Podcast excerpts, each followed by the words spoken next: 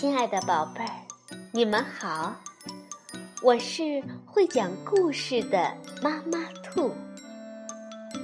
故事是可以玩的，欢迎宝贝儿们到小粽子和妈妈兔一起边看边听，玩故事。晚上好，宝贝儿，我是兔姐姐。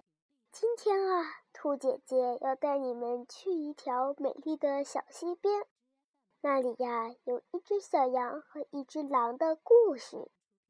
到底发生了什么事呢？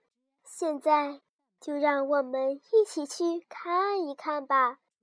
狼和小羊，狼来到小溪边，看见小羊正在那儿喝水，狼非常想吃小羊。就故意找借口说：“你把我喝的水弄脏了，你安的什么心？”小羊吃了一惊，温和地说：“我怎么会把您喝的水弄脏呢？您站在上游，水是从您那儿流到我这儿来的，不是从我这儿流到您那儿去的。”狼气势汹汹地说：“就算这样吧，你总是个坏家伙。我听说。”去年你在背地里说我的坏话，可怜的小羊喊道：“啊，亲爱的狼先生，那是不会有的事。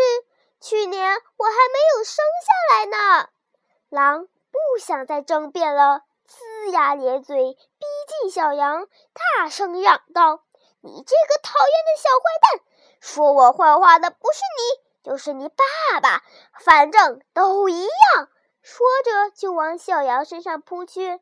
小羊大喊一声：“慢着，慢着！”狼停了下来。小羊说：“狼先生，您真的这么饿吗？”狼说：“当然是真的，我一天也没吃饭了，肚子饿得实在要命。”哦，原来你已经饿了一天了呀！狼先生，我知道悬崖边上的正中间山洞里有一棵漂亮的红花，只要对那朵红花许愿，就可以变出你想要的东西。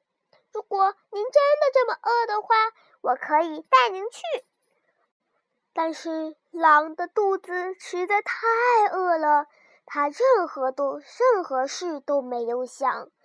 只好跟着小羊来到了悬崖边。小羊找来一根藤条，对狼说：“狼先生，我抓着藤条的一边，您抓着藤条的另一边。您爬下去，你爬到中间的山洞里，找到那朵红花，对着它许愿就可以了。”狼照着小羊说的爬了下去。可是，就在他爬到正中间的时候，小羊一松手，狼咕噜咕噜滚了下去。他不但头摔破了，连心脏也跌破了。小羊见狼滚了下去，就喊了一声：“狼先生！”但是没有回答。他又喊了一声：“狼先生！”但还是没有回答。这下，小羊终于放下了心，安安全全的回家去了。宝贝儿，故事讲完了。这个故事里的道理呀，就是让我们懂得，跟狼一样的坏蛋，跟他们去讲道理是没有用的。就像我们说的这只小羊一样，但是它后来懂得了这个道理。好，晚晚安，宝贝儿。